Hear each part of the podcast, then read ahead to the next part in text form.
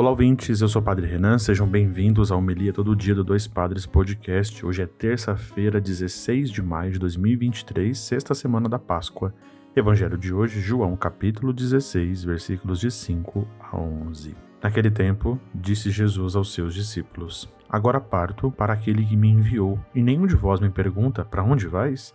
Mas por que vos diste isso? A tristeza encheu os vossos corações. No entanto, eu vos digo a verdade é bom para vós que eu parta. Se eu não for, não virá até vós o defensor.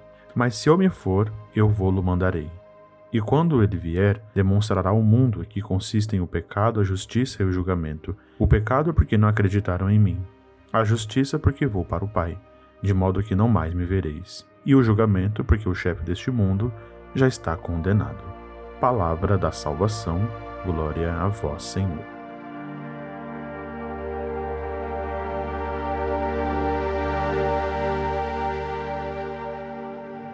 Muito bem, queridos ouvintes, muito bem, queridos irmãos e irmãs. Nós estamos aqui nessa semana, né, chamada da semana que nós começamos a anunciar a despedida de Jesus, a sua ascensão aos céus. E aí, o, os textos que nos acompanham ao longo dessa semana nos colocam em perfeita comunhão com a grande mensagem de Jesus de que não nos deixa sós. Permanece no nosso meio, mas agora de um jeito bastante diferente, a partir do seu espírito e da certeza da ressurreição. Então, essas duas coisas resumem in o início da vida cristã.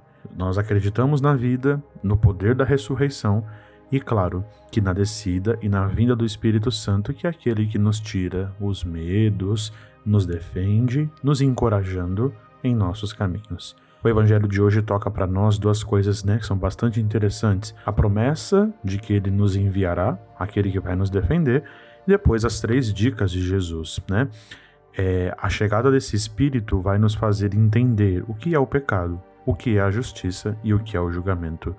E é aqui que nós começamos a entender como a nossa vida precisa ser organizada, longe do pecado, a partir da justiça, para que nós possamos entender o julgamento de Deus, que é feito pela sua misericórdia. O Espírito Santo é aquele que nos clareia todas as ideias e ilumina desse jeito os nossos caminhos para poder, como igreja, anunciar o Evangelho de Jesus. É assim que nós entendemos comunicação. É assim que nós entendemos a grande mensagem de Deus em nossa vida.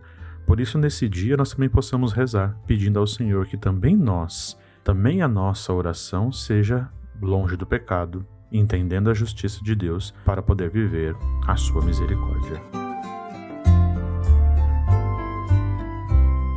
Muito bem, nos ajude a espalhar né, a palavra de Deus. Compartilhe a nossa comunidade do WhatsApp através do link na descrição, seja pelo Spotify, pelo Instagram ou também pelo próprio WhatsApp, para que mais pessoas possam rezar o Evangelho conosco.